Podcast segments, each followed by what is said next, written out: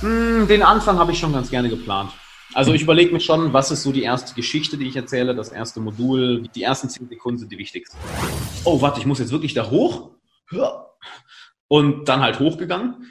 Aber nach, ich würde sagen, 30 Sekunden ist das Gefühl weg. Also sobald du drin bist, sobald du anfängst zu reden und mal da bist, geht es wirklich weg. Es geht wirklich weg und fängt an Spaß zu machen.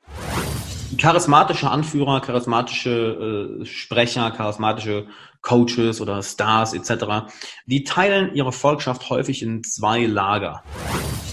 Sagt Alexander Wahler, Speaker und Coach. Grüß dich erstmal. Ja, die Frage ist, äh, welche Lager sind das denn, die er anspricht? Das wäre schon cool zu wissen, ne? Ähm, Mörderidee dazu. Bleib einfach dran. Die Antwort, was Alex meint, kommt in dieser sehr spannenden Folge, die in ein paar Tagen auch als YouTube-Video zu sehen ist, denn es war so ein klassisches Zoom die Zoom-Konferenz-Software Schaltgespräch. Deswegen ist die Tonqualität natürlich nicht ganz so super wie sonst, aber ihr könnt das Gespräch dann in ein paar Tagen auch auf meinem Erfolgreich Reden YouTube-Channel anschauen. Einfach Axel Robert Müller erfolgreich reden eingeben oder hier unten in den Show Notes dann einfach den Link klicken. Da kommt ihr dann zu den bisherigen Videos, die es da ja auch immer wieder gibt mit ganz vielen kurzen, knackigen Mehrwerttipps in Sachen Kommunikation, Präsentation und Rhetorik. Und jetzt zur Folge mit Alex. Der Erfolg Reich Reden Podcast. Durch die richtige Kommunikation machst du als Selbstständiger oder Unternehmer mehr Umsatz. Als Angestellter machst du schneller Karriere, weil du bei den Entscheidern auffällst. Nutze die Techniken der Profi-Moderatoren für deinen Erfolg, beruflich und privat. Echte Hacks aus der Praxis, die definitiv funktionieren. Lerne von Menschen, die in ihrem Business top sind. Bekannte Promis und unsichtbare Stars ihrer Branche verraten die Strategien, mit denen sie ihre Redeangst überwunden haben und durch die richtige Kommunikation erfolgreich wurden. Und hier ist der Mann, dessen Handwerk sein Mundwerk ist, Axel Robert Müller. Alexander Wahler zu Gast im Erfolgreich Reden Podcast und ja, es ist ein junger Mann. Ich darf ihn euch vorstellen, 28 Jahre jung und im Bereich Persönlichkeitsentwicklung und Coach arbeitet er. Inzwischen schon rund fünf Jahre. Und jetzt weiß ich, was jeder denkt, auch meiner in Anführungsstrichen älteren Zuschauer auf YouTube und Hörer.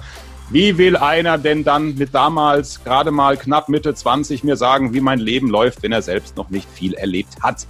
Darüber werden wir natürlich gleich sprechen, denn ich befürchte, er hört das von mir nicht zum ersten Mal. Dann werden wir über Charisma sprechen, denn die Ausstrahlung ist natürlich für jeden wichtig, der eine Präsentation halten muss, möchte vor Kollegen oder auch vor größeren Menschengruppen oder auch wenn er als Speaker unterwegs ist. Außerdem hilft Charisma natürlich im Berufsleben weiter, weil der Nasenfaktor schon ein Thema ist. Jeder Chef, jede Chefin wird unbewusst zu einem gewissen Prozentsatz auch einplanen, ah, ist die Nase, ist der Mensch mir sympathisch? Und da ist die Ausstrahlung Charisma eben entscheidend. Das sind viele Themen. Ich glaube, da kannst du viel mitnehmen heute aus diesem Podcast, der jetzt beginnt. Alex, zu Hause in Bulgarien. Meine Leitung geht nach Sofia. Schön, dass du Zeit hast. Ja, schön, dass du mich angeschrieben hast. Ich habe ja dich sogar in meiner Instagram-Story mal erwähnt weil du die mit Abstand coolste Methode hattest, um aus den ganzen E-Mails rauszustechen. Nämlich du hast mir einfach eine Sprachnachricht geschickt. Und das fand ich so der ultimative Boss-Move. Halt, wie steche ich aus hunderten E-Mails heraus? Und dein, dein, dein Betreff war, glaube ich, einfach nur bitte Sprachnachricht hören. Habe ich, okay, geöffnet und hast du mir eine zwei, drei Minuten Sprachnachricht geschickt, alles erklärt, wer du bist, was du machst, warum ich im Podcast passe, warum das eine coole Idee ist. Und ich hatte es so gefeiert, direkt in der Instagram-Story veröffentlicht und gesagt, Leute, so geht das richtig. Wenn du die Aufmerksamkeit von jemandem haben willst, mach etwas, was niemand anders macht. Und du hast es verdammt gut gemacht und ich freue mich voll auf das Interview. Ich freue mich richtig auf das Interview. Schön. Dann freue ich mich auch, dass äh, du dich freust und dass das so funktioniert hat. Also noch ist es äh, ein Alleinstellungsmerkmal. Ich frage mich, warum viele diese Bleiwüsten-E-Mails schreiben. Man kann eine Sprachnachricht aufnehmen im Smartphone und an die Mail dranhängen. Und gerade, äh, das ist vielleicht schon auch einer der ersten Tipps hier für, für alle in diesem Podcast, wenn es um Kommunikation geht und man Entscheider erreichen will, wie viele Chefs sitzen am Flughafen in ihrer Senator-Lounge, haben ewig viele E-Mails in ihrem Handy drin und freuen sich, wenn sie vielleicht einfach mal die Augen zumachen können und bei einem Bewerber oder einem, bei einem, der irgendwas will, einfach mal zuhören. Ja, absolut. Lustigerweise wurde Bewerber erwähnt, da wenn ich das kurz einbringen darf. Selbstverständlich. Das ist bei mir schon zwei Jahre her. Da hat sich eine virtuelle, virtuelle Assistentin bei mir beworben, aber nicht mit einem Dokument, sondern per Video, das richtig aufwendig bearbeitet war. Ähm, wir haben nur kurzfristig zusammengearbeitet, weil ich dann irgendwann ihre Dienste nicht mehr gebraucht habe. Das war so ein kurzfristiges Projekt. Aber das war eine Hammerbewerbung. Mhm. Also auffallen. Das gilt ja auch für alle, die reden vor Menschen. Charisma habe ich schon angesprochen, um dich kurz vorzustellen. Normalerweise reden wir zuerst über Kommunikation, aber Alex, aus besagtem Grund, weil du noch relativ jung bist, macht Sinn, deine Geschichte erstmal allen einzuordnen, weil das dir, glaube ich, dann die Kompetenz und die Glaubwürdigkeit verleiht für das, was du dann danach sagst aus deiner Coaching-Erfahrung. Deswegen, wer Alex Wahler noch nicht kennt, also äh, rund 30.000 YouTube-Abonnenten hat er. Er hat auch den Alexander Wahler Podcast. Er äh, hält Seminare, begleitet Menschen eben im, im Coaching. Du sprichst auch ab und zu mal auf einer Bühne bei Events. Was waren so Events, die die Zielgruppe vielleicht kennen könnte? Oh, was waren Events? Äh, das The Grind Event in München, dann das Clicktip Event hier in Sofia, das äh, Clicktip Certified, mhm. ähm, Certified Consultant. Ja. Also das sind ja dann auch immer ein paar hundert Menschen, ne? nur um, um die Dimension einzuordnen, oh, oder ein paar tausend. Ne? Genau. So, also ähm, du hast angefangen eben mit Anfang 20 dich mit Persönlichkeitsentwicklung zu beschäftigen. Hintergrund war, dass du in dieser Phase deines Lebens ja selbst ziemlich am Boden warst. Du sprichst von einer Depression. Äh, vielleicht war es eine oder zumindest mindestens eine depressive Phase. Einer, der zu Hause war, ähm, keine Freunde hatte, die Frauenwelt wollte von ihm nichts wissen. Ähm, was ist dann passiert, dass du gesagt hast, Moment mal, so kannst du nicht weitergehen? Äh, ich wurde 21 oder es war kurz vor meinem 21. Geburtstag und das war für mich so, oh fuck, okay, die, Teen, die Teen Teenagerjahre sind auf jeden Fall vorbei. Ähm, jetzt bist du 20, mit 21 bist du überall weltweit ein erwachsener Mann. Mhm. So, sonst kann man sagen, alles klar, gut, äh, ich bin ja noch jung. Aber als so der 21. Geburtstag näher kam und ich gemerkt habe, okay, ich habe eigentlich keine Ahnung, was ich mit meinem Leben machen möchte. Ich habe ähm, ein, zwei gute Freunde, aber jetzt keinen großen Bekanntenkreis oder großen Freundeskreis, wo ich mich immer drauf verlassen kann. Ähm, ich habe kein wirklich starkes Selbstvertrauen. Ich habe keine Ahnung, wie ich auf Mädels zugehe. Ich habe keine Ahnung, wie ich neue Leute generell kennenlerne. Und ich habe verdammt nochmal keine Ahnung, wie dieses Ding, was sich Leben nennt, funktioniert, weil sich irgendwie keiner die Zeit genommen hat, mir das zu erklären. Und ähm, dann habe ich mit Ende 20 ganz einfach wirklich mal super stupide gegoogelt, äh, how to become confident. Also ich habe das Internet immer eher im englischen Bereich genutzt, how to gain confidence oder how to be confident oder sowas. Und dann bin ich ganz, ganz, ganz, ganz schnell natürlich auf die Klassiker gekommen, wie zum Beispiel Tony Robbins, äh, Brian Tracy ähm, und weiß noch genau, wie ich dann mit meinem, meinem äh, ja, Tagebuch vor YouTube saß und das erste Mal von Tony Robbins gehört habe, so ähm, ähm, if you want to be happy, ähm, change, ähm, was, wie war das genau Zitat? Es war auf jeden Fall, sei dankbar, wenn du glücklich werden, wenn du glücklich sein willst. Und für mich war das so, oh, Dankbarkeit. Ah, change expectation for appreciation. Mhm. Statt Dinge zu erwarten, sei dankbar für die Dinge, die du hast. Und das war für mich so mindblow.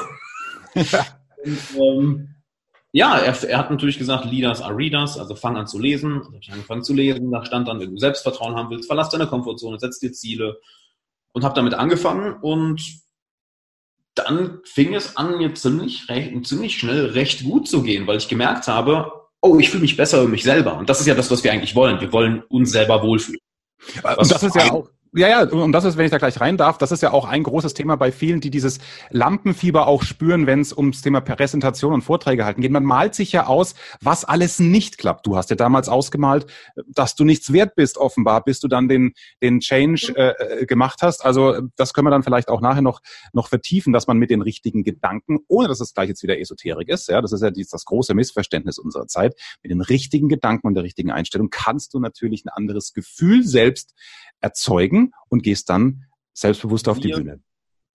Siehe kognitive Verhaltenstherapie. Das ist eine der wirksamsten Psychotherapien, die wir kennen und die basiert komplett auf deinem mentalen Verhalten, auf deinem kognitiven Verhalten.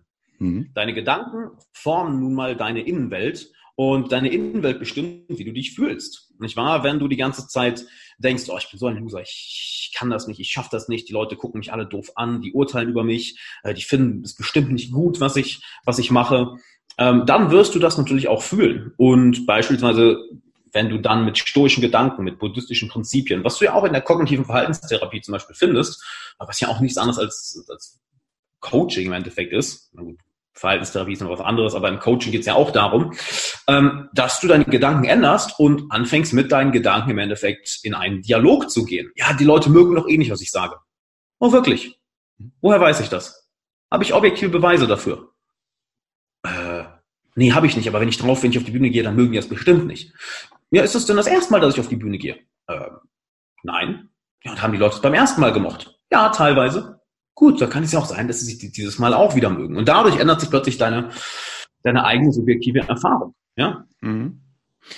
Ähm, du redest von kognitiver Verhaltenstherapie. Das gibt schon einen kleinen Hinweis. Du hast auch mal zwei Jahre Psychologie studiert. Das war für dich wahrscheinlich die logische Konsequenz aus erst Bücher reinziehen, ohne Ende rausgehen, die Welt anders wahrnehmen und dann mehr darüber wissen wollen, was du in einem, ich sag mal, ersten Schritt vom Gefühl her durch die Bücher erfahren hast? Mm, also das Interesse an Psychologie war schon immer da. Ähm, aber natürlich, die, die ganze Persönlichkeitsentwicklung hat ja sehr viel in mir ausgelöst, dass ich gesagt habe, gut, ich fange jetzt an zu studieren, aber habe Psychologie im Endeffekt, ich bin kein Psychologe, ich habe hab meinen Abschluss nicht fertig gemacht, weil äh, mir das Coaching sehr viel mehr gefallen hat, weil es plötzlich funktioniert hat, ähm, weil ich gleich, ich war ja zur gleichen Zeit auch noch Musiker mit meiner Band auf Tour und habe da gemerkt, alles klar, die beiden Sachen laufen über, ähm, warum soll ich jetzt noch studieren gehen? Also pausiere ich mal, habe es aufgehört und dann nach einem Jahr auch gesagt, okay, das läuft so super mit meinem Coaching, warum soll ich zurückgehen? Und ähm, bereue es auch nicht. Ja. Mhm. Aber es ist ein bisschen was hängen geblieben. auf jeden Fall, auf jeden Fall, klar. Mhm. Äh, jetzt no, noch mal kurz zurück, bevor wir da auch gleich weitermachen. Wenn ich, und ich nehme dieses plakative Thema, weil es uns alle betrifft, wenn ich jetzt kein Selbstvertrauen habe, was Mädels angeht. Dann liest du was und hast wahrscheinlich auch diese klassischen Impulse, die fünf Schritte, wie du Frauen ansprichst. Hast du es dann gleich draußen ausprobiert, weil Wissen ist Macht ist ja Quatsch, sondern du musst es anwenden. Oder wer hat dir dann da geholfen? Ähm, absolut, natürlich ausprobieren. Was anderes bleibt dir ja nicht übrig. Also es ist schön, wenn du Podcasts hörst, wenn du Bücher liest, wenn du Kurse durcharbeitest. Äh, wenn du nicht um, nichts umsetzt, äh, passiert nichts. Hm, du hast gerade schon das Zitat gesagt, Wissen ist Macht, stimme ich nicht mit überein, Machen ist Macht.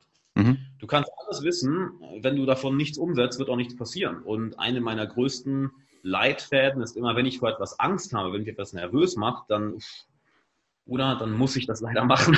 Und äh, einfach weil ich früh gemerkt habe, alles klar, in der Richtung ist Wachstum, in der Richtung ist mein Selbstvertrauen. Wenn ich in die Richtung gehe, ähm, finde ich mein eigenes Glück. Und das fing an, 20 irgendwie einfach mal auf Mädels zugehen und Mädels ansprechen. Das fing dann an, später mit auf die Bühne gehen und, und äh, Musik machen. Das fing dann an, ging dann weiter mit auf, auf YouTube, im Podcast, auf Instagram oder auf Bühnen zu sprechen. Also es ist ein, klar, es ist ein normaler ähm, Teil des mehr Selbstvertrauen aufbauen. Das ist eigentlich der wichtigste Teil des mehr Selbstvertrauen aufbauen, die Sachen wirklich durchzuziehen. Und die Zähne mal zusammenzubeißen, zu sagen, gut, dann gehe ich jetzt in die Richtung, wo es unangenehm ist, wo ich Angst vor habe. Und du hast jetzt ange, äh, an, angesprochen, fehlendes Selbstvertrauen. Also am Anfang hat ja keiner von uns Selbstvertrauen. Wenn wir etwas noch nie gemacht haben, mhm. dann können wir uns nicht, äh, können wir auch nicht mit super viel Selbstvertrauen darauf zugehen. Das ist ja auch nichts Schlimmes. Ich meine, niemand würde von dir erwarten, dass wenn du dich zum ersten Mal auf ein, ein Suzuki-Motorrad setzt und noch nie vorher gefahren bist, dass du dann mit super viel Selbstvertrauen mit 200 Sachen über die Autobahn fährst. Mhm. Das ist erstmal, okay, wie funktioniert der Scheiß? Oh mein Gott, Knöpfe, wie behalte ich die Balance, wie, wie bremse ich? Und das gleiche mit dem auf die Bühne gehen. Also es gibt nur einen Weg, ähm, die Angst vor dem Public Speaking zu überwinden. Und zwar ist es, indem du Public Speaking machst. Mhm. Und das eben für unseren Hörer, äh, der in, in einem kleineren Bereich unterwegs ist und einfach vor 30 Kollegen eine Präsentation halten muss oder vor Betriebsrat, ist genau das Gleiche. Wichtig, äh, neben dem einfach machen, ist mir immer die Vorbereitung. Ich bin Vorbereitungsfetischist. Ich äh, halte es hier mal in die Kamera. Es sind hier zwei, drei Seiten gedruckt, die ich mir vorbereitet habe. Ja, klar, kriege ich mir die auch eine Stunde voll, wenn ich einfach frage, was mich interessiert. Aber auch da möchte ich einen gewissen roten Faden drin haben und die Punkte rausarbeiten, die wichtig sind. Und deswegen äh, Info für alle, die auch neu dazugekommen sind jetzt im Podcast. Auch ich habe ein E-Book geschrieben. Es ist ein kostenloses E-Book, aber hat Gehalt. Darauf lege ich Wert. Das ist nicht so ein eineinhalb Seiten Fängerprodukt für irgendeine E-Mail-Adresse. Das sind die fünf Schritte, um die Redeangst loszuwerden. Und da ist ganz viel drin, wie du die Vorbereitung A, Zeitsparen machst, B, intensiv machst und eben C, wie du dann dir einen persönlichen Aha- und Wow-Effekt kreierst durch zwei, drei Tools, die sind kein Geheimnis, man muss ihn nur kennen und dann geht man nämlich mit der Sicherheit erstmal raus, entweder auf die Bühne oder vor die Kollegen im Vortrag. Angstfrei-reden.de ist die E-Mail, ansonsten natürlich auch wie immer bei mir im Podcast verlinkt. Das nur als eine kleine äh, Info über meine Show Notes. Alex, du bist Teil einer Generation, die gewohnt ist zu bekommen, was sie will. Du hast das Handy in der Hand, bestellst bei Amazon, klack, Irgendwann wird es eine Stunde später da sein mit irgendeiner Drohne. Im Moment ist es vielleicht der nächste Tag. Du bist gewohnt, auf Facebook, auf Instagram ein Bild hinzustellen und klack, hast du sofort ein Like oder auch von mir aus eine Kritik oder irgendeinen Hater bei YouTube. Das ist diese, ich glaube, es heißt Instant Gratification. Also äh, du bist die Generation, die sofort weiß, wenn ich was mache, hat es ein, ein Ergebnis in den meisten Fällen. Das führt aber aus meiner Sicht, und ich bin gespannt, was du dazu sagst, zu einem Problem, Geduld wird zum Fremdwort. Gerade wenn ich mich in dieser Online-Medienwelt bewege, da heißt es, äh, hier bete fünfmal zum Universum und du wirst stinkreich und erfolgreich sein. Also inwieweit merkst du das bei deinen Coaches vielleicht auch, dass du denen erstmal Geduld rein coachen musst? Ähm, ich muss gerade erstmal grinsen. Bete fünfmal, das Universum gibt dir alles, was du willst. Ich habe letztens in der Instagram-Story auch so eine Ad auseinandergenommen, die ich bei YouTube bekommen habe. Äh, hier, dein Engel will mit dir sprechen. Klick jetzt hier, um deine kostenlose Stunde mit deinem Engel zu buchen. Und dann kommt halt raus Scam. Googles einmal die Firma so Scam, Scam, Scam, Scam, Scam. Ähm, also, ja und nein. Ähm, viele meiner Klienten sind, sind richtig, richtig krasse Leute. Ähm, von daher, da geht es weniger darum, ihnen Geduld zu geben. Ähm, bei manchen ist es natürlich so, aber bei, ich sag mal, bei der anderen Hälfte der Klienten ist es, ist es schon so. Ich merke das ja auch von Kommentaren auf YouTube oder auf Instagram oder Mails, die ich bekomme, ähm, oder Leute, mit denen ich auf meine Coaching-Session habe und die jetzt nicht im langfristigen Coaching sind. Ähm, ja, Ungeduld ist ein riesiger, riesiger Faktor. Ich merke es ja auch bei mir. Ich meine, es gibt ja einen Grund, warum ich so sehr ähm, es ist so häufig wiederhole, dass du jeden Tag meditieren solltest weil es dich eben aus diesem konstanten Hamsterrad, wo du die ganze Zeit alles jetzt sofort haben willst und bloß nicht warten kannst, dich mal rausbringt, indem du einmal durchatmest und merkst,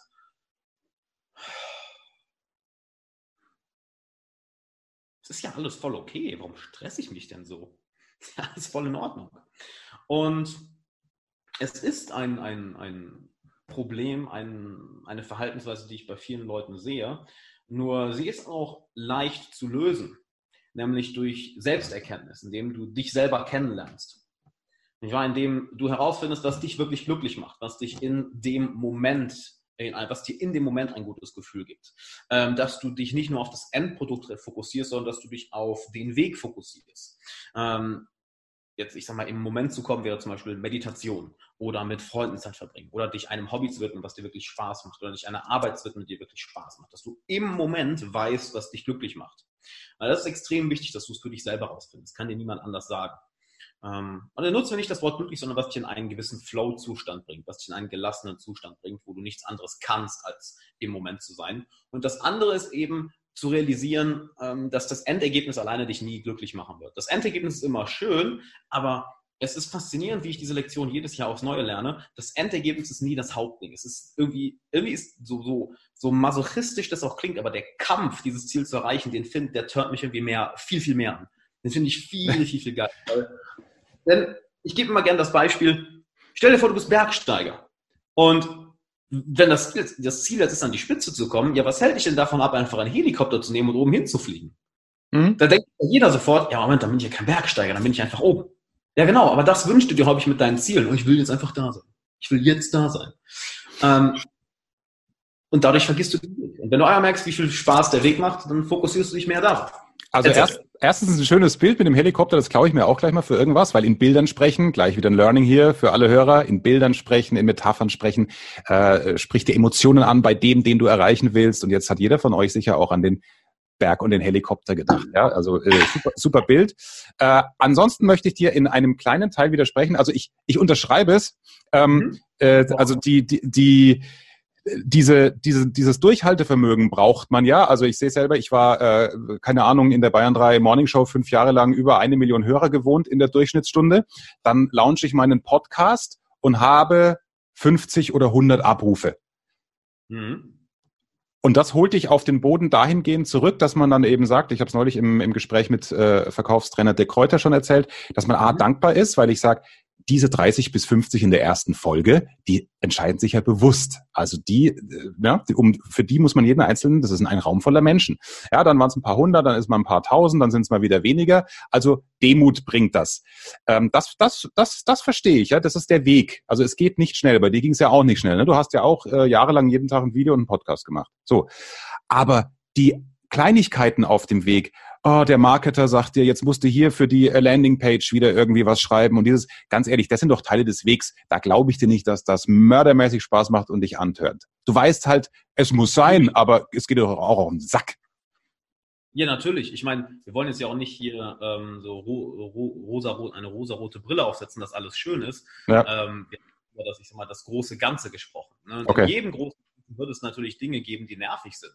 Selbst bei den Dingen, die dir Spaß machen. So, Sport macht mir auch Spaß, geht mir auch voll oft auf den Sack. Wenn ich dann bestimmte Übungen machen muss, ja, komm, muss jetzt nicht sein. Oder wenn ich an einem Projekt arbeite, was mir Spaß macht, und du gibst gerade ein schönes Beispiel, dann äh, arbeitet vielleicht ein Freelancer nicht schnell genug oder das Ergebnis ist nicht gut genug und denkst dir, oh, das kann jetzt auch mal schneller gehen.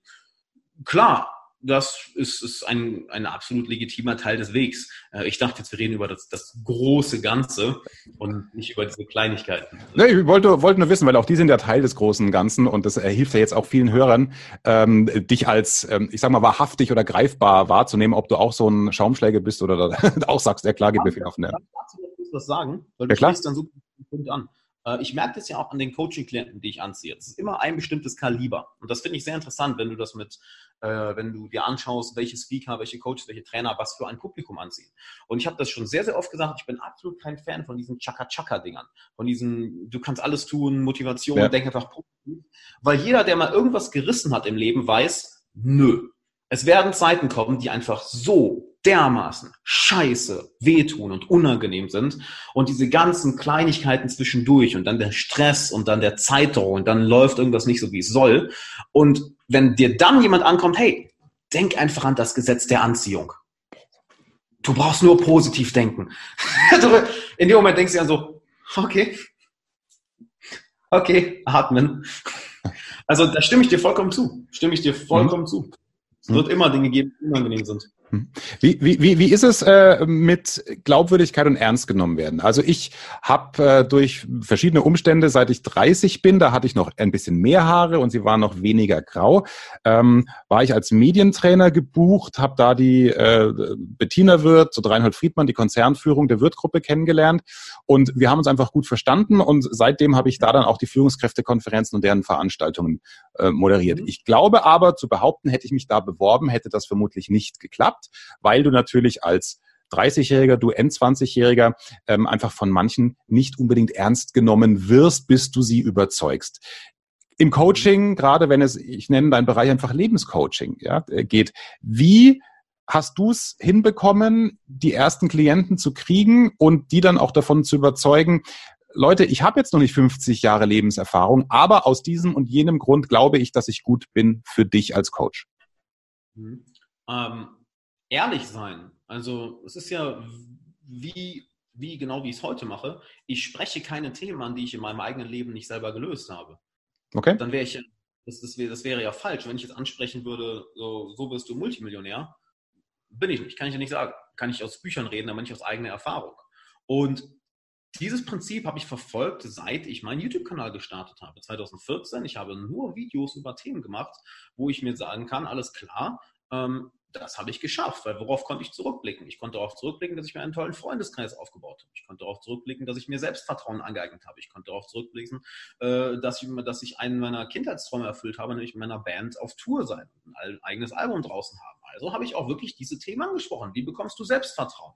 Wie lernst du neue Leute kennen? Ähm, wie kommst du mehr aus dir raus, wenn du introvertiert bist? Wie mhm. erreichst du Ziele? Wie verlässt du eine Komfortzone?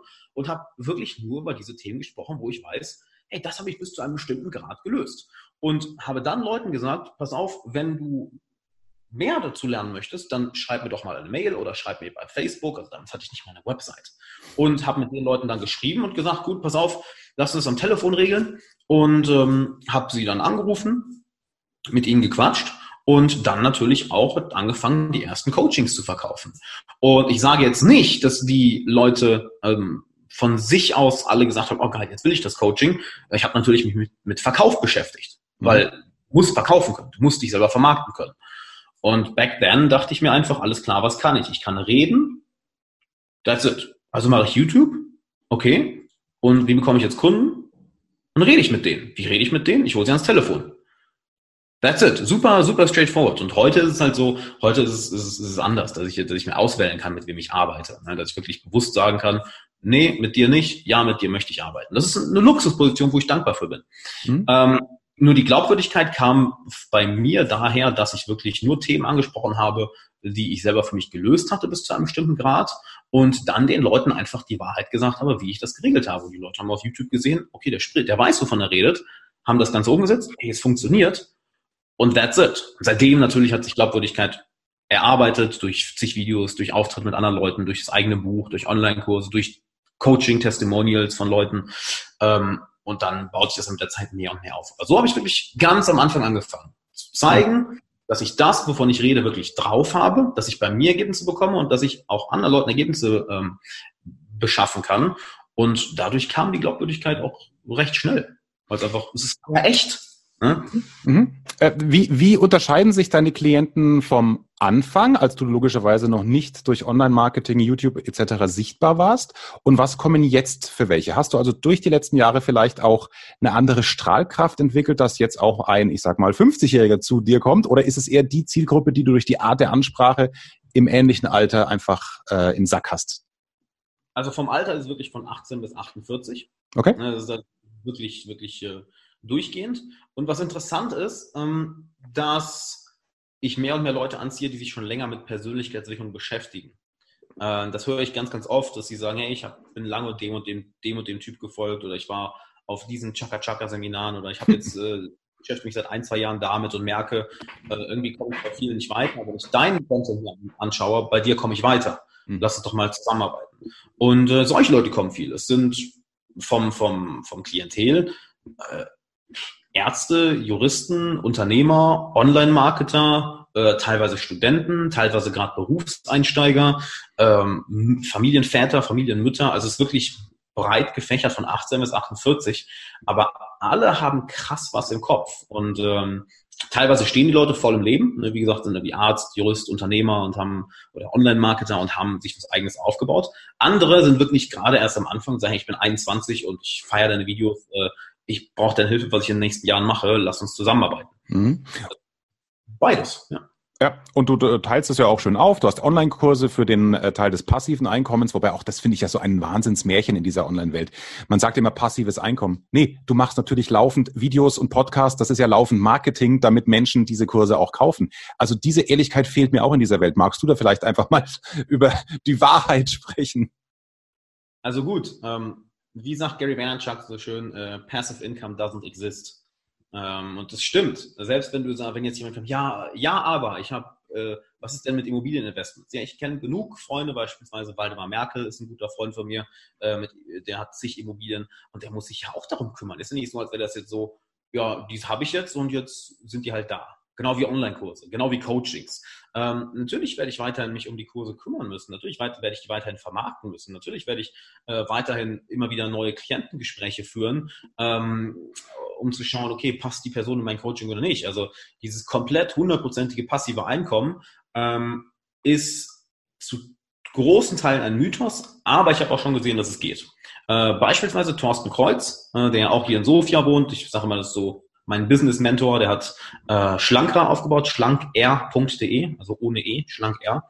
Und das ist so eine Sache, das Ding läuft wirklich äh, so automatisiert, dass er da äh, kaum was, was äh, machen muss. Äh, klar, er hat auch Dutzende Mitarbeiter, äh, also das Ganze ist wirklich eine große Maschinerie, die natürlich aufgebaut wurde.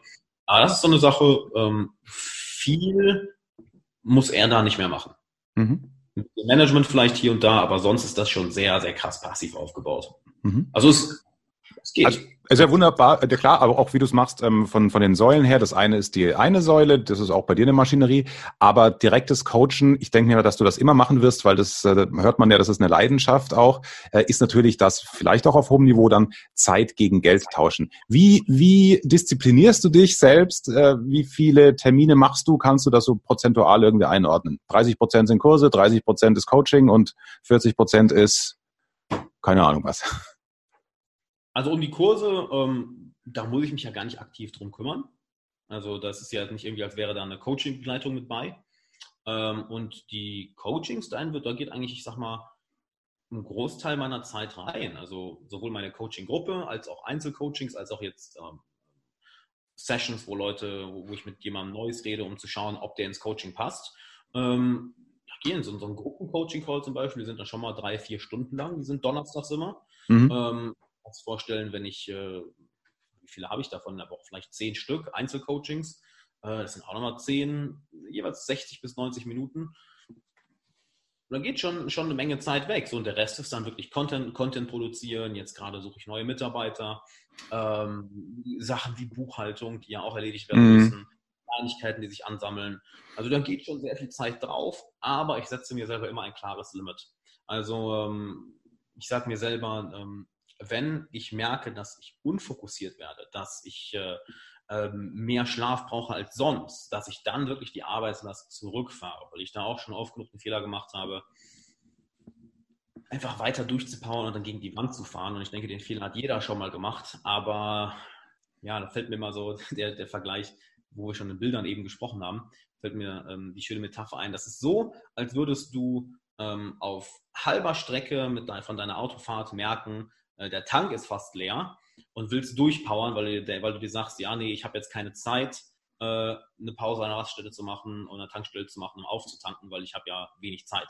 Mhm. Ja gut, aber wenn du irgendwo auf der Autobahn noch einmal liegen bleibst mit dem leeren Tank, bis der dann wieder voll ist, es dauert sehr viel länger, als dir die 20 Minuten zu nehmen, rechts ranzufahren, den Tank wieder aufzutanken und dann mit Vollspeed weiterzufahren. Also wenn der Körper sich da meldet oder der Geist sich meldet, die Seele sich meldet, ähm, dann sage ich ganz klar, alles klar, ähm, nicht mehr, mehr Termine nicht, hier ist Schluss. Mhm. Wobei die, die, die Verlockung, ne, und auch das kennt sich ja jeder, die hat ja, die, die ist ja auch nur menschlich. Also äh, am liebsten, wenn man so Ideen hat, du hast drei Berge und möchtest alle drei gleichzeitig besteigen. Also so geht's mir auch mein, mein äh, Kollege, der mich hier online unterstützt, sagt, hey, pass auf, wir könnten noch unter das Webinar und schon wieder eine Anfrage, ob du endlich auch Seminare anbietest, Axel, oder jetzt mach doch endlich mal einen Kurs.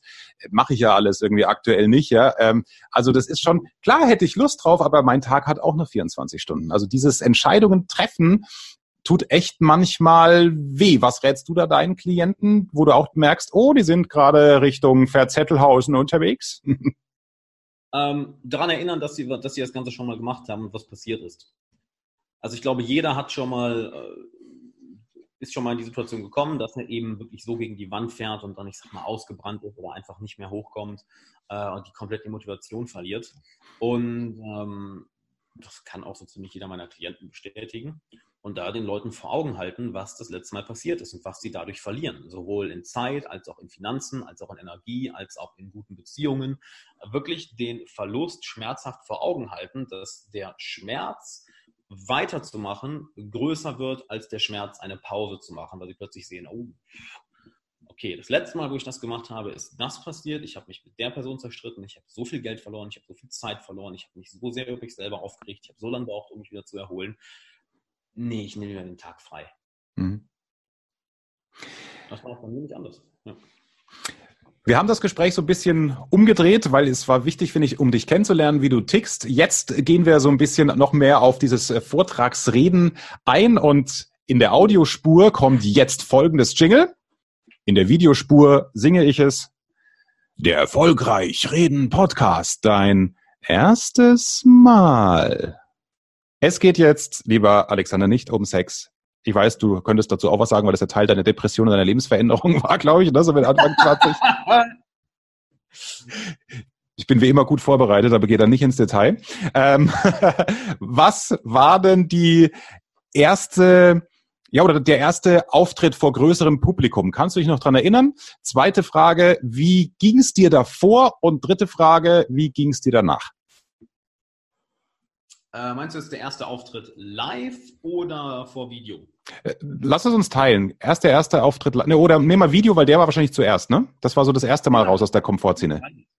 Also das, das erste Mal live vor größerem Publikum war wahrscheinlich bei Gedankentanken in Köln. Mhm. Das war auch bestimmt 2014, nee, es müsste 2015 oder so gewesen sein. Das war noch nicht Leute, vielleicht 50 oder so. Das war ein ganz kleines Event. Ähm, und da war ich schon, ich habe mich gefreut, aber ich war schon brutal nervös. Also besonders der Moment, wo es immer heißt, und jetzt äh, darf, ich auf, darf ich auf der Bühne bekommen, heißt ein Alexander Wahler. Du auf einmal merkst, oh warte, das passiert ja wirklich. Das ja, vorher ist es immer noch so ein Gedanke, oh, das wird schön. Manchmal, oh warte, ich muss jetzt wirklich da hoch.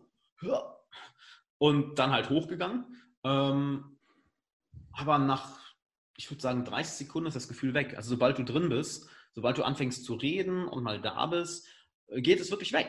Es geht wirklich weg und fängt an, Spaß zu machen. Es ist, ähm, es, gibt, es gibt dir plötzlich extrem viel Energie. Mhm. Und so habe ich mich auch danach gefühlt. Ich habe mich sehr, sehr gut gefühlt. Ich habe mich sehr gefreut, es gemacht zu haben. Ich habe mich energiegeladener und freier als vorher gefühlt. Ähm, mhm. Was war dein Thema? War dein Thema deine Lebensgeschichte und wie hast du dich darauf vorbereitet? Du sagst, das kann ich dir gar nicht mehr sagen. Okay. Das war ich, das weiß ich echt nicht mehr. Das war 2015. Also mhm. Das ist jetzt vier Jahre her. Ich wünschte, ich könnte es dir sagen, aber ich weiß es leider echt nicht mehr. Okay, ist, ist, ist nicht so schlimm. Aber auch da die Vorbereitung nochmal wirklich an alle. Das ist das, das wichtigste Learning. Viele kapieren nicht, weil sie Menschen sehen, die sich vor eine, so ein Video stellen. Äh, deine Follower, ja, ich meine, Klar, auch Alexander Wahler bereitet sich auf den Inhalt vor, bevor die Kamera angeht. Ein Fernsehmoderator hat teilweise stundenlang Redaktionstag und äh, Zeit in seiner Garderobe, wo er sich die wichtigsten Punkte einprägt, auch wenn er keinen Text auswendig lernt. Also die Vorbereitung, die ist einfach so, so wichtig und die sorgt dann einfach dafür, dass man sich gut fühlt. Wie war es zum Beispiel, wenn das noch jüngere Auftritte sind bei dieser Clicktip-Veranstaltung oder so? Ähm, wie, wie bereitest du dich davor, wenn du weißt, ich habe auf der Bühne dieses und jenes jenes Thema? Ähm, um ehrlich zu sein, gar nicht so stark. Das finde ich auch interessant, dass, dass wir da unterschiedliche Ansätze haben. Okay. Äh, also ich habe, ich weiß gar nicht, woher ich das Mindset habe, aber ich habe mir schon immer gesagt, pass auf, wenn ich über ein, über ein Thema nicht frei reden kann, dann habe ich auch keinen, ähm, habe ich auch nichts mit dem Thema zu, äh, nichts bei dem Thema zu suchen. Also wenn ich über ein Thema nicht frei reden kann, dann sollte ich auch über das Thema nicht reden. Dann habe ich es nicht gut genug verstanden. Das heißt, was ich bei solchen Vorträgen wie zum Beispiel der Clicktip mache, ich äh, baue mir eine, eine generelle Struktur, worüber ich sprechen möchte, sprich so modulmäßig, alles klar, darüber spreche ich, darüber spreche ich, darüber spreche ich, darüber spreche ich. Schreibe mir vielleicht noch die wichtigsten Punkte raus, welche ich ansprechen möchte, was so vielleicht drei, vier, fünf Sachen pro Modul sind. Und that's it. Dann stelle ich mich hin und fange an zu reden. Äh, ich möchte dich jetzt nicht selbst überraschen, Alex, aber das nennt man Vorbereitung, eine Struktur zu schaffen. Du bereitest dich auch vor. Ja, aber nicht so, wenn du jetzt sagst, so stundenlang da hinsetzen. Das, ja. Nee, genau, ich glaube, ja, da muss man tatsächlich unterscheiden. Also wenn, wenn, wenn man jetzt als Speaker unterwegs ist und sagt, pass auf, äh, das, was ich sowieso laufen mache, ist mein Thema. Das hat auch Professor Reinhold Wirth vor einigen Ausgaben hier im Erfolgreich Reden Podcast erzählt, der ja ein Milliardenunternehmen geschaffen hat.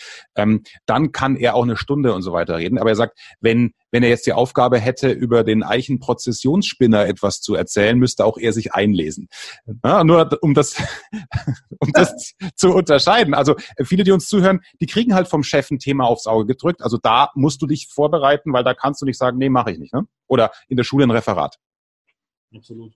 Ja? Absolut. Voll bei dir, ja. Ähm, ich bin mal gespannt, ob wir auch da unterschiedliche Ansätze haben beim Thema Authentizität. Authentisch sein ist ja bei dir auch ein Thema, wenn man deinen Podcast hört und deine YouTube-Videos auch anschaut. Ich sage ja, für mich ist eine der größten Lügen im Thema Persönlichkeitsentwicklung und im Bereich der Kommunikation die Lüge von der Authentizität. Ich lasse hm. es kurz sacken. Warum? Weil übertragen auf meinen Bereich der Kommunikation, wenn du authentisch bist und auf die Bühne gehst oder vor eine Gruppe von Menschen, dann heißt das ja auch, dass du jammern musst, wenn du an dem Tag Kopfschmerzen hast. Dann heißt das auch, dass du in dich hineinnuscheln musst, wenn du an sich eher ein Nuschler bist. Und dann hast du nicht verstanden, dass bei oder in dieser Situation bestimmte Fähigkeiten gefragt sind. Deswegen sage ich, dieses sei authentisch und das wird schon, ist in meinen Augen ähnlich wie wünsch dir was vom Universum. Sondern das, der maximale Kompromiss, auf den ich mich runter, runterhandeln lasse, ist, es ist wichtig, dass du authentisch in deiner Rolle bist. Und wenn du in der Rolle als Vater unterwegs bist, bist du deinem Kind gegenüber anders unterwegs und anders authentisch, als wenn du vor Kollegen, vor größeren oder kleineren Gruppen sprichst. Wie ist da deine Haltung? Ist es vielleicht ein großes Missverständnis, weil wir Authentizität einfach unterschiedlich äh, definieren? Ich würde es genauso unterschreiben, wie du es gerade gesagt hast. Sei authentisch in deiner Rolle. Würde ich eins zu eins so unterschreiben. Weil Authentizität, wie du es eben, eben gesagt hast, ne, wenn du dann Kopfschmerzen hast, dann musst du ja auf der Bühne eigentlich auch rumheulen. Ähm, der, der nichts mit Authentizität zu tun. Das hat damit zu tun, dass du einfach unprofessionell bist. Mhm. Also wie du es gerade wie du es gerade gesagt hast, sei authentisch in deiner Rolle, würde ich voll so unterschreiben. Wenn ich als in meiner Coach-Rolle bin, dann habe ich da gefälligst authentisch zu sein und äh, nicht da irgendwie rumzumeckern, dass ich vielleicht einen Tag müde bin. Wenn ich, mir, wenn ich mit einem meiner besten Freunde rede, wenn ich mit meinem Mentor rede, wenn ich mit Klienten rede, wenn ich mit Geschäftspartnern rede, wenn ich vor der äh, vor der Kamera stehe oder auf der Bühne bin, dann habe ich gefälligst authentisch in meiner Rolle zu sein. Ähm, was viele Leute damit verstellen, verste äh, gleichsetzen, das, das, das, das, stimmt aber nicht. Du kannst mhm. ja auch, wenn du auf die Bühne gehst, ähm, eine komplett andere Persona annehmen, als du eigentlich bist, als der Kern von dir ist. Dann spielst du ja nicht mehr nur eine Rolle, nämlich ich wäre dann Alex, der auf die Bühne geht und den Speaker macht, sondern dann wäre ich plötzlich Alex, der versucht, Michael zu sein. Mhm. Das würde sich verstellen. Also, was du halt gesagt hast, ohne weit drüber rumzureden, würde ich eins zu eins unterschreiben. Schade, können wir gar nicht streiten jetzt. Scheiße. Scheiße. Streiten können. Ja, du, ich, ich suche noch was. Also was mir auch immer wichtig ist oder wo ich sage, macht bei Referaten äh, in der Schule oder als Student oder eben auch vor Kollegen, macht euch zumindest Gedanken über den Einstieg. Denn beim Einstieg, da entscheiden sich ja in den ersten 10 bis 30 Sekunden diese Beziehungsebene zu deinem Publikum. Überlegst du dir, Mensch, mit welcher Idee, mit welchem Bild steige ich heute ein oder sagst du auch, nö, da lasse ich mich auch überraschen? Hm, den Anfang habe ich schon ganz gerne geplant. Also ich überlege mir schon, was ist so die erste Geschichte, die ich erzähle, das erste Modul, wie, wie mache ich den Anfang? Weil der Anfang ist, ich kenne es halt aus dem, dem YouTube-Bereich, die ersten zehn Sekunden sind die wichtigsten. Wenn ja. du da die Leute hookst, dann hast du eigentlich schon gewonnen. Solange du jetzt nicht im Rest des Videos eine komplette Schlaftablette wirst. Ähm, und auf der Bühne ist es ähnlich. Du musst, musst die Leute mit irgendetwas am Anfang hooken. Und da bereite ich mich genauso vor. Da setze ich sehr viel Wert drauf. Ich setze sehr viel Wert ähm, nicht nur auf den Anfang, sondern auch aufs Ende. Äh, aus zwei Gründen. Äh, nicht nur, weil am Ende natürlich häufig der Verkauf kommt, sehr, sehr wichtig ist, sondern äh, Primacy-Recency-Effekt. Wenn ähm, der komplette Teil deiner Rede super war oder dein kompletter Vortrag super war, aber in den letzten 30 Sekunden hast du irgendwas verpatzt, die Leute erinnern sich immer nur an das Privacy, an das, was als erstes passiert ist und an Recency, an das, was als letztes passiert ist. Deshalb sind Filme, die uns mitreißen, aber dann am Ende auf einmal ein schlechtes Ende haben, wir denken daran zurück und sagen, das war ja, das war ja ein Kackfilm. Hm. Game of Thrones ist gerade perfektes Beispiel. Über Jahre hinweg geschaut, letzte Staffel, Katastrophe, alle meckern über Game of Thrones. Ist ja nicht so, als wären vorher die sechs Staffeln äh, schlecht gewesen. Genau, also Anfang und Ende ist für mich sehr, sehr, sehr wichtig. Mhm. Habe ich damit die Frage beantwortet? Nicht, dass ich jetzt abdrifte auf eine. Nein, nein, nein, ist schon, ist schon wunderbar. Und äh, auch das ist wieder ein Teil der Vorbereitung. Mein Lieblingsbeispiel für auch alle, die, also mein Stammhörer kann es schon nicht mehr hören. Es ist teilweise so einfach. Man muss sich nur auf diesen Einstieg sensibilisieren. Ja? Beispiel Bioreferat. Du kannst dich hinstellen, wenn es heißt, so, und jetzt kommt Alexander zu uns und erzählt uns etwas zur Vererbungslehre. Hatten wir, glaube ich, alle in der achten oder neunten Klasse. Ja, dann kannst du sagen, ich erzähle euch jetzt etwas zur Vererbungslehre. Ist nicht falsch, ist aber langweilig. Ich komme nach vorne und sage, so, ich erkläre euch jetzt, warum eure Nachbarin so hässlich ist. Nice. Oder so hübsch ist, ja. Das ist für mich einfach der, das Paradebeispiel. Ein Gedanke mehr gemacht, da hast du dann sogar den Nutzwert schon rausgearbeitet. Okay, offenbar ist die Vererbungslehre thematisch führt die darauf hin, warum wir so aussehen, wie wir aussehen. Das kann ja dann sofort im zweiten Satz kommen. Da auch wieder eine kleine Info. Ich habe da so zehn wunderbare Mustereinstiege gemacht, auch als PDF verlinke ich in der Beschreibung natürlich auch wie immer äh, kostenlos der Axels Einstiegsservice. Es sind wirklich zehn, zehn Sachen, mit denen wir das Publikum öffnen, an die für jedes Thema passen, weil es mit einer Situation zu tun hat. Schicke ich dir auch gerne mal rüber, falls du sie brauchst, Alex. Ja, bitte machen wir. Das klingt sehr interessant. Weil das geht ja genau in die Richtung, was ich eben meinte.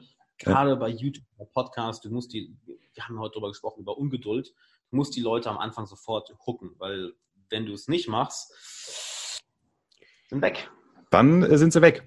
Ähm, für mich ist der größte Grad oder äh, der größte Grad der Freiheit ähm, zu ignorieren, was andere von mir denken und meinen. Jetzt nicht der Inner Circle, ne, also schon kritikfähig bleiben, aber indem man sich zum Beispiel die Gedanken macht, okay, was denken die jetzt im Publikum von mir nach meinen ersten fünf Minuten? Das ist ja dieser Teufelskreis zum Lampenfieber etc. Ähm, du mit Ende 20, ich höre nämlich, dass viele so mit 30, 40, 50 erst diesen, diesen Schritt gehen, dass sie sagen, es ist mir jetzt völlig egal, ich ziehe mein Ding durch. Ich kann mir vorstellen, dass du schon ein bisschen früher auf den Trichter gekommen bist, oder? Mm, ja, und ich kann dir auch direkt sagen, was mir dabei hilft.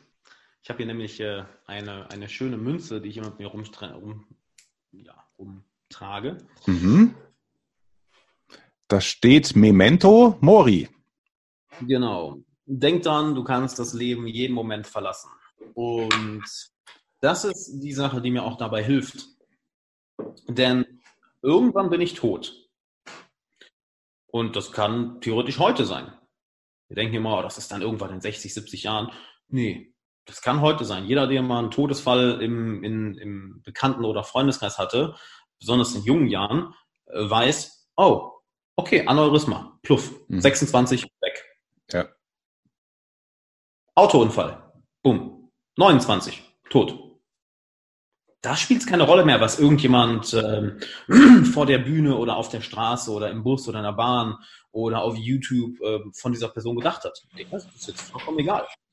Und das ist das, womit ich das immer in, in, in ähm, Beziehung setze. Wenn ich merke, dass da der Gedanke kommt, oh, was denkt jetzt diese Person über mich? Was haben diese Menschen für eine Meinung über mich? Wie kommt das jetzt vielleicht an, wenn ich das sage? Erinnere ich mich, ähm, spielt das noch eine Rolle, wenn ich tot bin? Spielt das eine Rolle, wenn ich auf dem Sterbebett liege? Äh, nee.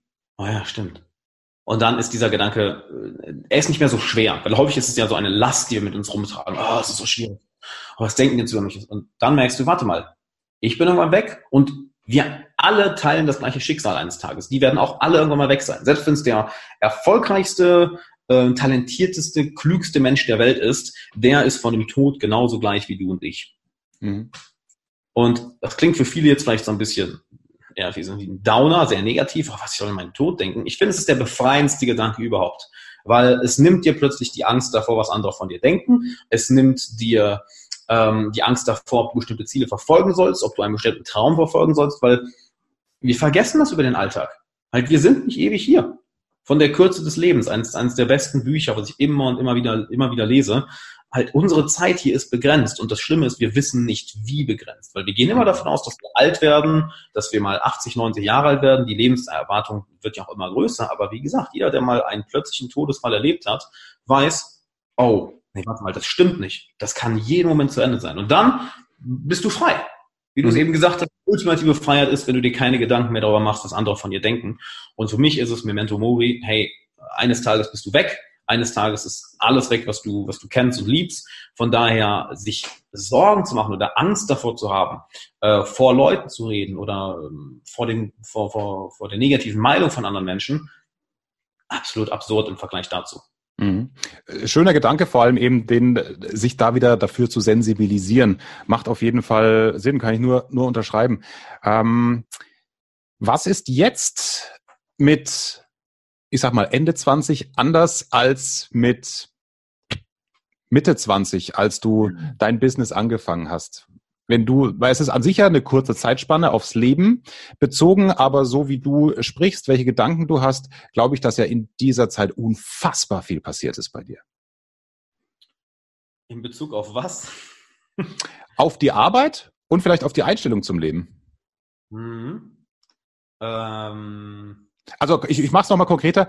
Änderst du ja. zum Beispiel ein bisschen auch deine Inhalte? Also wenn, wenn einer gesagt hat, Mensch, ich weiß nicht, wie ich äh, mein Netzwerk ausbauen soll. Ich bin zu schüchtern, Alex. Kannst du mich da businessmäßig hincoachen? Was hätte der 5, 26-jährige Alex geraten und was der 28-jährige? Verändert sich das inhaltlich, weil du ja auch mehr Erfahrungen sammelst? Auf jeden Fall. Es wäre katastrophal, wenn ich heute das gleiche erzählen würde wie vor vier Jahren oder fünf Jahren. Ne, wobei, stopp, äh, aber vor vier Jahren bist du ja auch äh, davon ausgegangen, dass es damals auch richtig war. Ja, natürlich. Absolut. Es war ja, ich sage auch nicht, dass es unbedingt falsch war, aber wie du es gerade gesagt hast, ich habe mich weiterentwickelt. Nehmen wir mal jemand, der Fitnesstrainer ist.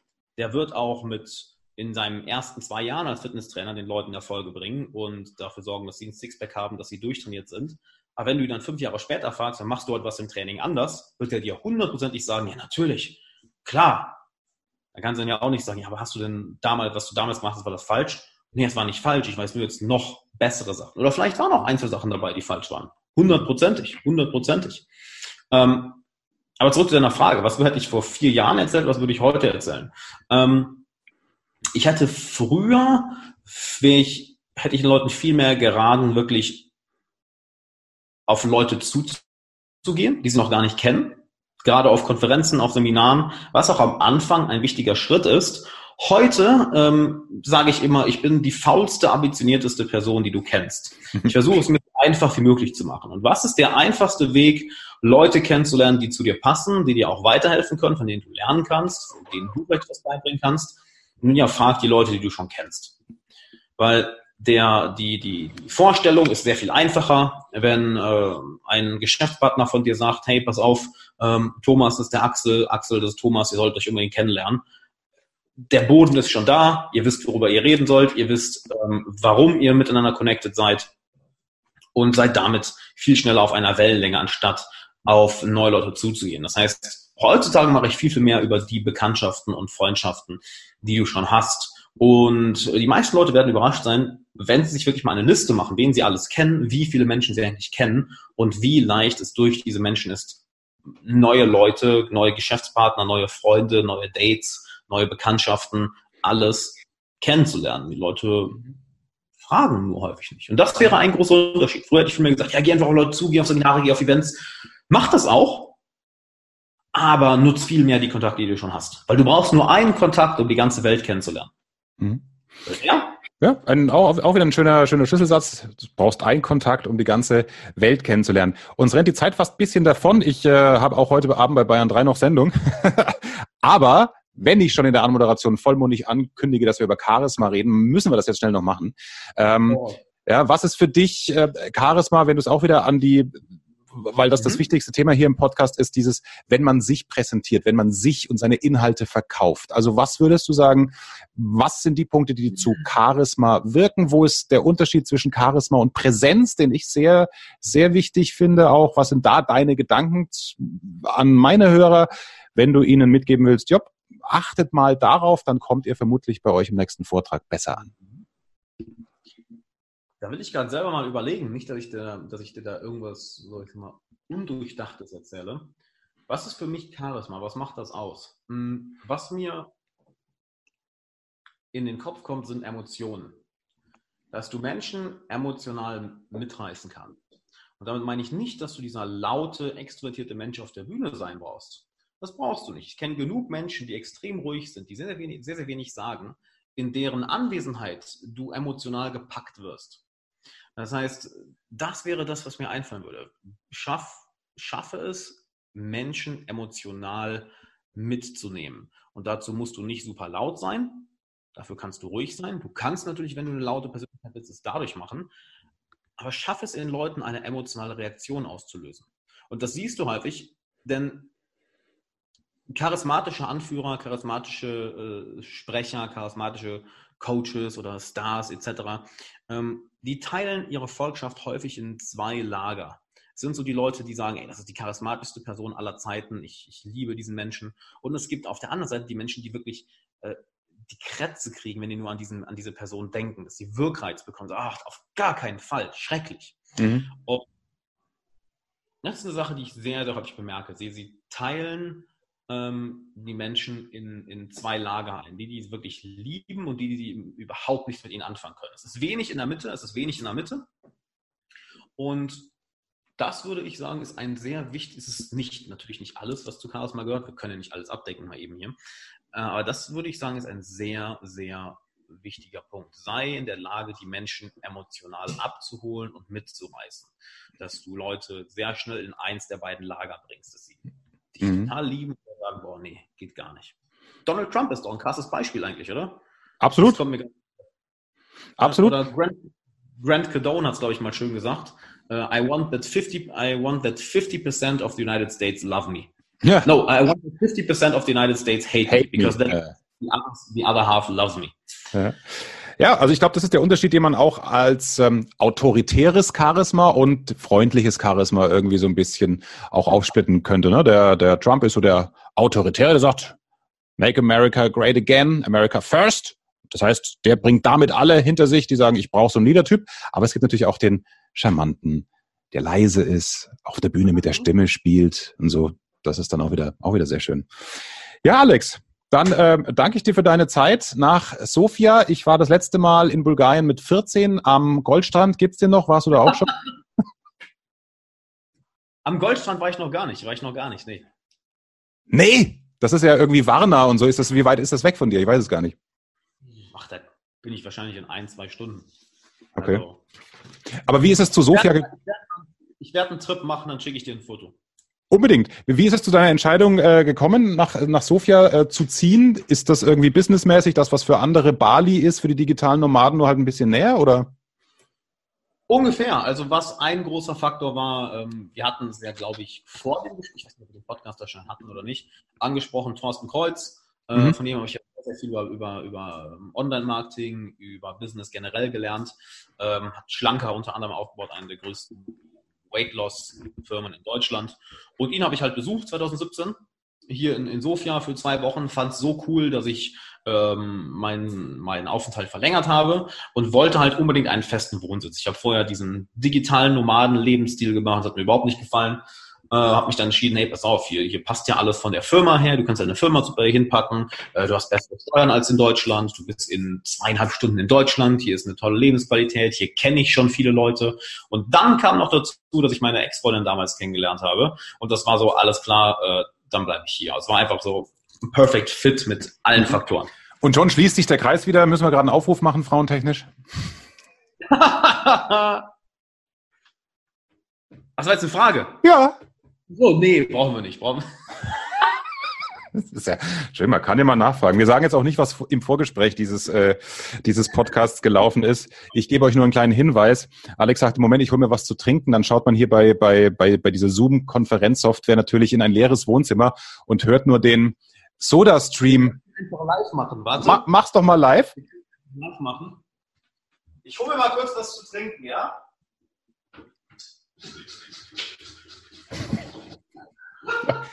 Und ich fragte, onanierst du denn gerade, lieber Alexander? Ich bin nervös. Ich muss irgendwie den Druck loswerden von einem Podcast, mein lieber Scholli. Entschuldige mal. So, das ist auch der Moment, wo meine Kollegen, die normalerweise die andere seriöse Seite des Axel Robert Müller geworden sind, weil ich äh, Business-Podcast für sie präsentiere, auch bei mir eine andere Seite kennengelernt haben. Sie werden es verkraften und wenn Sie das nicht aushalten, dann bin ich der falsche Mitarbeiter für Sie, oder? Der falsche Dienstleister. So ist es. So ist es. Danke dir sehr für deine Zeit und alles Gute für dein Business, aber noch mehr für dich persönlich. Danke dir. Und wie immer vielen Dank für dein Ohr, auch wenn du dir jetzt, ich glaube, netto sind es mm, 18 Sekunden, die du brauchst, um, falls du über iTunes hörst, eine Bewertung abzugeben, wenn dir dieser Podcast gefallen hat. Fünf Sterne wären super, aber ich rede da natürlich nicht rein. Gerne auch ein, zwei Zeilen, ist kein Muss, aber ist natürlich auch super. Und alle Folgen und zusätzlich auch kurze Impulse, wenn mir tagsüber was auffällt, was du verwursten kannst, am selben Tag noch oder am nächsten Tag vielleicht, wenn du eine wichtige Präsentation hast oder in der Vorbereitung bist, auch immer in der Upspeak App. Die Verlinkung auch dazu dann unter diesem Podcast bei Upspeak, wenn du die, die App äh, kostenlos runtergeladen hast, einfach Axel Robert Müller suchen, der Community beitreten.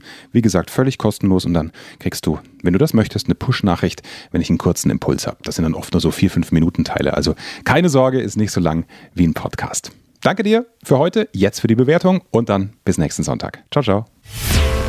Mehr Wissen, mehr Erfolg, mehr Umsatz. Beruflich und privat. Das, das, das ist der Erfolgreich Reden Podcast mit Axel Robert Müller.